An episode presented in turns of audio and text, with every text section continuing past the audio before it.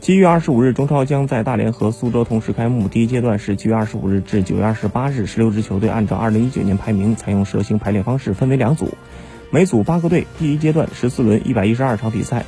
新赛季 U 二三政策保持不变，U 二一有三名球员需在注册名单中，解散俱乐部球员可以注册转会不受限制。外援规定为每场报名五人，上场四人，注册六人。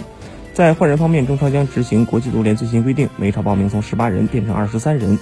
换人人次从三人变为五人。在球队关心的降级问题上，全年比赛成绩劣后球队降级，降级名额为一点五个。此外，根据比赛的需要，国内外注册窗口已经在七月二日开启，接受俱乐部的注册工作。